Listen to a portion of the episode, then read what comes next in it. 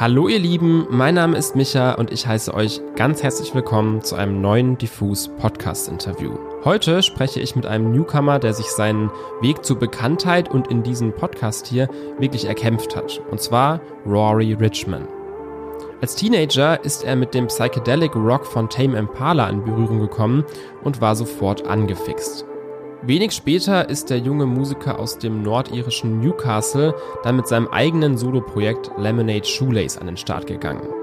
Ohne sich da viele Hoffnungen zu machen, hat er im letzten Jahr seine Debütsingle Autopilot Paradise beim Musikcontest Vans Musicians Wanted eingereicht und tatsächlich gewonnen. Und zwar eine Reise nach Mexiko inklusive Support-Show für den UK Rockstar Youngblood. Ich habe mit Rory im Podcast unter anderem über seinen Erfolg im Wettbewerb, Psychedelic Rock und auch seine weiteren Pläne für die Zukunft gesprochen.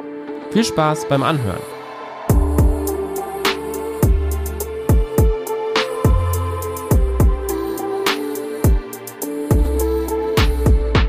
So, today I have the pleasure of having Rory of the Northern Irish band Lemonade Shoelace on the show. First of all, welcome to the show, Rory. I'm glad to have you here. Thank you very much. I'm glad to be here as well. Let's just uh, get right into things, and I want to uh, ask a very typical interview question right at the beginning. But I think it's important to have like a proper introduction of you, you know, since you're kind of a newcomer band. And so, how did you yourself first get uh, into like playing music or your first contact with music and being confronted with music?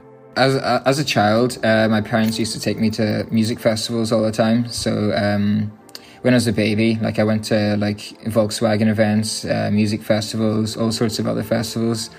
So from a very young age, I was kind of immersed in the music scene, um, involuntarily. I was just I was just kind of there, um, and like really enjoying music and just enjoying the the general vibe. Um, and then as I got older, you know, I, I started learning how to actually make music and then it kind of just spawned from there. What was your like first moment of getting in touch with like from listening to music to actually creating music yourself? Was it like playing the guitar or rather singing or what was your first contact? Yeah it was it was the guitar so um, that's, that's the first instrument i played. Well guitar and drums um, but then i stayed with guitar um, and then only came back to drums recently. And i feel like you can classify your music vaguely in this uh, like psychedelic rock genre. And so, uh, how did you first get into that? Like, was that rather as a consumer, or was that something that you picked up later on when it came to making music yourself? Uh, it was definitely as a cons consumer. Um, like, I've always kind of liked weird music anyway. Mm. Like, like my parents would have played a lot of, you know, like, like kind of psychedelic music um, when I was a kid.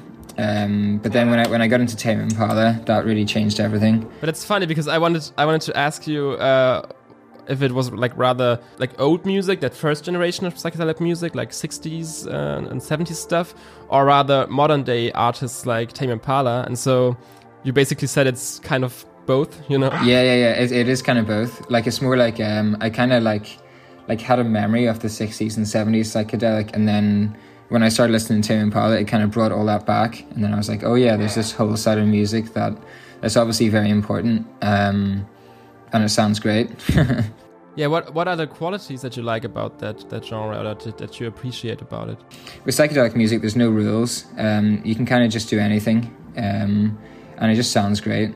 You know, like it's, it's a very yeah, it's, it's a very broad range of sounds that you have, but I just enjoy every part of it. Yeah was that was that the thing that made like uh, Tame Impala click for you as well, or what was the thing that made you like think, "Wow, this this band is different," or "This band hits different from me"? Yeah, it's definitely Tame Impala, like like in like in a production sense, but also uh, through like the melodies and stuff. You know, the synths, the drums, the bass, like it like it, it all has its own place in the music, um, but each part individually is so unique you know, um, and that, that's kind of what I wanted to recreate with Lemonade Shoelace.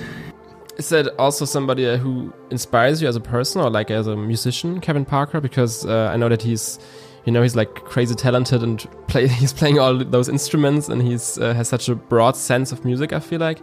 Is that something somebody that you kind of look up to as well? Yeah, absolutely. Like I, I do the same thing uh, with Lemonade Shoelace. Like I would record everything myself, but like I think it works better that way. Like you have artists like Mac DeMarco as well that just that play everything themselves, and uh, you have such control over the sound, and it's it's really just um, you know like if, if if if you're recording everything yourself, you can just you can get it exactly how you want it to sound, you know, and there's no there's no conflicting ideas. And so you you create and arrange the music yourself, but then you kind of like you come together for the for the live situations. Is that what I can imagine it to be like? Yeah. Yeah, yeah. That's that's exactly what happens. Okay. And so who's the who's the rest of the of the band? Is, are all of them like buddies of yours, like from from Newcastle or from that area? So they're all from like around the Belfast area. Um, yeah, like mainly Bangor, which is kind of like twenty minutes drive from Belfast, but um, yeah, all around okay. Belfast. And so, before we get into like uh, the big city of Belfast, uh, what was it like for you uh, growing up in, in Newcastle, which is uh, like from the outside looking looking on Newcastle is a rather small place, and so was there a lot of like drives up to to Belfast to go to concerts or to like participate in that music scene, or or how how was your um, upbringing? Like I kind of just stayed in Newcastle, and then um, I went down to Dublin for for university for like three and a half years, four years. Um, so like that's when I really started going to gigs and stuff. But obviously, like I was living in the city, so I didn't have to, you know, travel from Newcastle. Um, so that's when I started like immersing myself into the live music scene. And then when lockdown happened, that's when I started Lemonade Shoelace, and and then it was perfect, you know, coming out of lockdown and moving to Belfast, um, because I had like a different m- music scene, and um, yeah, it, it worked out perfectly. And then I think you also attended the BIMM. Yeah. And so what was that like? How did you get into like attending the uh, BIMM? Yeah, it was really interesting because like I I went into the college as a guitarist, but then when I got there, I was like, oh shit, everyone's so good at guitar. Because um, I only came from Newcastle and like I didn't really play much electric guitar. I was kind of playing acoustic. Um, and then I went down there and, and like everyone was like, you know, going you know these insane insane guitarists, like literally all the best guitarists in Ireland. Uh, so I was like, shit, I need I need to find something else to be good at. So then that's why I started. I started like producing, uh, well, teaching myself how to produce music and write music. Um, and I kept that going for the whole college year. So then by the time I was finished college, I was kind of ready and able to start my own project. And like I could also, because because like the whole point of the college is you, you go there and you join a band and then you, you meet loads of people but like I didn't join a band or anything. Um, but I could watch everyone else do that process, and like I can see where people went wrong, and see like just just from like a, an outside perspective on on, on how the industry works and how, how it works to be in a band. So then I kind of just took that knowledge into Lemonade Shoelace. So did did getting into like producing and, and like working with synthesizers as well and stuff, did that also open you up to like a new range of, of music to listen to? Or is that something that's already like part of your like uh, range as a as a like music consumer as a music listener? Yeah i suppose the range was already there. Um like i already did listen to like a wide range of of music. Um like i, I got into house and techno music a lot in college. Okay. Which I still absolutely love. You know, like I, I started DJing, and I was I was almost going to go down the house and techno and DJ route, um, but that has a big influence on my sound, you know, like because because when you hear like you know the the driving bass and drums together, you know, like like it really does change a whole song. And even just the synthesizer layers as well. Um, there's there's so many important elements, especially in that kind of music, that people kind of overlook these days. Um, and it is very psychedelic when you think of house and techno. And then that probably was the what changed my production style a lot because obviously I was making a lot of house and techno as well. Um, yeah. But taking that into like like a band kind of setting, it works well. Yeah, it totally does. Sure. And so um, last year you released your your first song, um, which is Autopilot Paradise. And I was I was wondering what was that process behind this like first release like um, can you can you remember that you first like the moment you you first uh, wrote that tune yeah, I do actually. It, it was in here in Newcastle. Um, like I remember just one morning just being like, "Oh, I'm going to write a song today," and I just played like the first chord, and then you know, there's the pitch wheel. It goes up to the next one. I was like, oh, that sounds pretty cool. And then it just kind of just kind of took shape from that. I'm pretty sure I wrote, yeah. like, I wrote and produced the the song in one day, and then obviously I had to, you know, go back and, um, you know, tidy things up. But um, I'm pretty sure, yeah, the, the, vocal takes on it are still the very first vocal takes that I was I was doing, which is pretty wow. funny. yeah. But it's it's often like that. I feel like it's it's all it's it's either the last take or the first take. Yeah, yeah, yeah, exactly, exactly. It's one of the two. But like, I kind of like the idea of having something that's like, right, it doesn't sound that great, but like that's how it sounded, and that's how it's going to sound, you know. And not changing anything from that is is is like a cool perspective.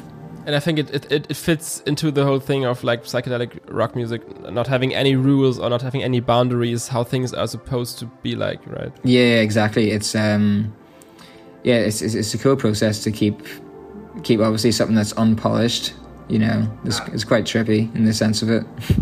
yeah, and it sounds really organic how the how the whole thing came together within like one day from one like vague idea that you maybe had, one chord, and then the whole thing grows and, and builds, right? Yeah, yeah, exactly. But like that's usually how how it happens with me. Um, as in like you know I would go in, and like even, even like yesterday I recorded two new songs in one day, which is pretty pretty good, but like it's just like a weird flow state that I get into, and it just becomes a song like in a couple of hours out out of nowhere, which is cool. And so the first the first thing that was there maybe for Autopilot Paradise was basically that one chord that you started the thing with. And so what inspired you uh, like uh, thematically, like speaking of the, the, the content and then the lyrics? So I wasn't really thinking of any inspiration much at the time, uh, but I was inspired by like like after writing the song, I kind of looked back and I was like, well, you know, like I was I was obviously dealing with a lot of a lot of unprocessed emotions. Um, you know, a lot of it's to do with like a past relationship that I had. Um, you know, like being cheated on is is one of the themes in it. But then the autopilot paradise is uh, like you kind of spending time in your in your own zone, and like nothing can affect that. You know, like just think of it like you you're just like in your own little bubble and um, no, no, no, matter what happens, like if you're inside your little bubble, uh, everything's going to be okay. Yeah. But there, there's many different ways of looking at it because it's, it's such a broad idea. But um, that's one of the main things in it. And so the the reason why we are speaking at all and why we discovered your music in the first place is the the Vans Musicians Wanted contest. Maybe you can like briefly tell us what is that contest all about and what's the process that you have to go through from like enrolling to ending up as the winner at some point what are the steps that one has to take the Vans Musician Wanted competition it's like a it's a global competition. Uh, there's like a asian one there's a european one and there's an american one. So basically anyone within that um, continent uh, just submits music online to Vans um, and then they they whittle it down to five five artists. Um, and then out of them five artists, you, you get sent to a studio, you have to record two songs, and then there's a live stream. And then they have celebrity judges on the live stream, and basically they give you a score out of 10 each. Um, and then whoever wins gets flown. Well, we got flown to Mexico to support Yungblud. Um, that's I think I think that's the whole contest. Yeah. So how did you first get uh, get word of that whole contest and thing and, and how did you come like to the decision to take part what made you think okay well i can win this thing i saw i saw it advertised on instagram and i wasn't sure if i was going to enter it or not uh, but i sent it to to someone that was well he, he still is acting as my manager. He's, he's not my actual manager yet but like he's um yeah we, we put an application in just to see what happens and um, i didn't really think much of it. And then a couple of months later it was actually um, like I was I was at my girlfriend's and I was I was really sick with COVID, and I remember waking up and then looking at this email notification being like, "Oh, you're you're one of the five fi- finalists." I was like, "What?" And then went back to sleep, and then like a couple of hours later, I woke up again, and I was like, "Whoa, this actually did happen." it, it wasn't a dream. It wasn't a dream. so like, I actually I, I I had no idea what I thought it was, but like because I was so sick, my head was just gone anyway. But um, when I eventually did wake up, um, it yeah, it's it's sunk in. Um, yeah, which is amazing. And so, as, as you said, uh, as the as the winner, uh, you get to go to Mexico and play a show alongside Yungblud, which is like insane because he's such a global star, um, and it's a crazy, crazy uh, opportunity. But first of all, how was your Mexico experience uh, like at all? Was it was it your first time being there? Yeah, that was my first time being in Mexico. Um, it was amazing. like everyone there is so friendly. Um, the weather's nice. The food is amazing. Um, but be warned, the food is a very yeah, yeah it can be quite spicy and it's not very good for your digestive system. um, and Vans just treated us like kings, you know, like yeah, they was they were very accommodating. The hotel was lovely, and yeah, it was it was all around an amazing experience. So yeah. So can you maybe also like share some of your most memorable uh, moments along the trip? Um, so Vans took us out on a boat trip, which was great. Yeah, it was really nice and chill. And even the skate park itself, the House of Vans, that was amazing. Um, yeah. To perform on the stage is something else. Um, and the crowd was insane. yeah, I think I saw some video bits on on their Instagram, and it like it didn't it didn't look at all like uh, a crowd reacting to some newcomers that they don't really know about. Like it like there was actual tension and like a mood, a, a certain kind of mood. Yeah, it looked, looked amazing. Yeah, yeah, no, it was it was crazy. So like, like I, I walked on stage with an alien mask on, um, that I bought like in, in the market the same day, and like when I came out in with the mask, like the, the crowd went crazy, and then you know uh, Gilmore started on the drums, and I, have never felt that much energy come back to me um, from wow. performing on stage. Um, they were very receptive because because they, are all Yungblud fans. You know, like Yungblud fans are crazy. Are they? Oh man, like like they were I think there was like thousands of them outside the venue just because he was there. Which didn't even get in. Which didn't even get in. Like they were only there because because they could see him from the balcony at like for like five minutes, which was insane. But like like I I'd walked out and um, you know like there was like so many fans coming up and you know asking for my autograph and like getting photos with me, which was pretty crazy. There was even this girl that was like in tears crying because she saw me, and I was like what the fuck? this doesn't happen in Belfast. Yeah, yeah. but but I can imagine before performing, you were like like nervous as heck, right? Yeah, but I think I think once I came out in the alien mask and I I heard the crowd go so energetic that uh, the nerves kind of just went. Yeah, it was it, like I think it was more like the build up. Where we're the five finalists, and then we go through and then win, and then we're like, oh crap, we're going to Mexico. But uh, it was an amazing process. And so, like, how long was your time slot? Were you only able to play Autopilot Paradise, or could you play some like unreleased stuff? So we played a full set. Uh, was, I think we played for 30, 35 minutes, thirty minutes, because there's a lot more songs than Autopilot Paradise. Like I, I know that Autopilot Paradise is the only song out on Spotify and Apple Music and stuff. Um, but trust me, there, there's a lot more music sitting there. Um, I'm just kind of organizing it all at the moment and getting stuff ready to release. But yeah, we played a full set, and and, and it was great because because obviously the crowd only know Autopilot Paradise, but um, they were going crazy for all the songs. So like, it's it's it, yeah, it's it's great to see that. Yeah, is the stuff that's coming up going to dive in, into a similar direction, or is it like a whole new lane? Uh, similar, but also new. Um, so like the stuff that's coming up, I I wrote and recorded around the same time as Autopilot Paradise. Um, so like it, it, it it is similar in in some themes in the lyrics and the production style.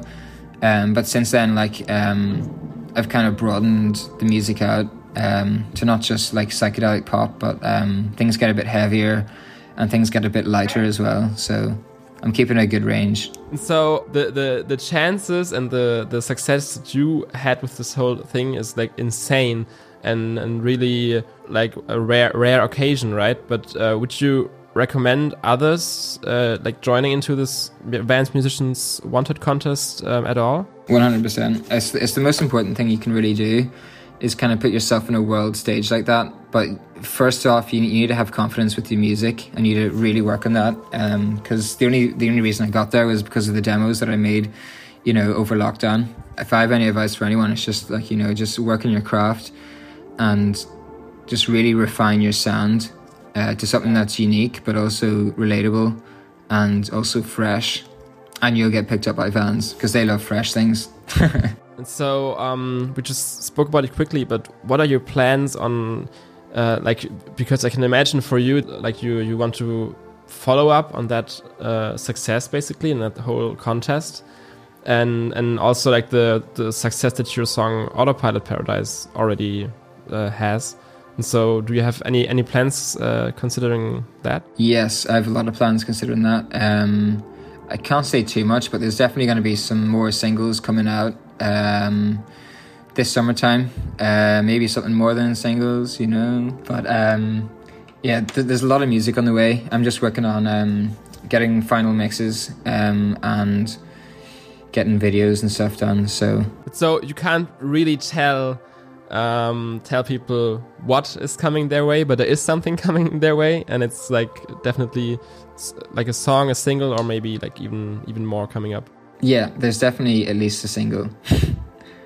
um, and it's gonna be cool. I can't wait. Uh, yeah, well, uh, that was a really nice, nice talk, Ruairí. I think that's it for me, and I want to thank you for for speaking with us and for being on the show. Thank you guys very much for having me as well. Yeah, and, and we're really looking forward to hearing from you, like sometime this summer, and maybe for for like a having a, a like full length album or like a EP at at some point and uh, we make sure to have a have an eye have an eye on uh, Lemonade Shoelace. Thank you, thank you for being. Thank show. you so much. Um, yeah, shout out to Berlin.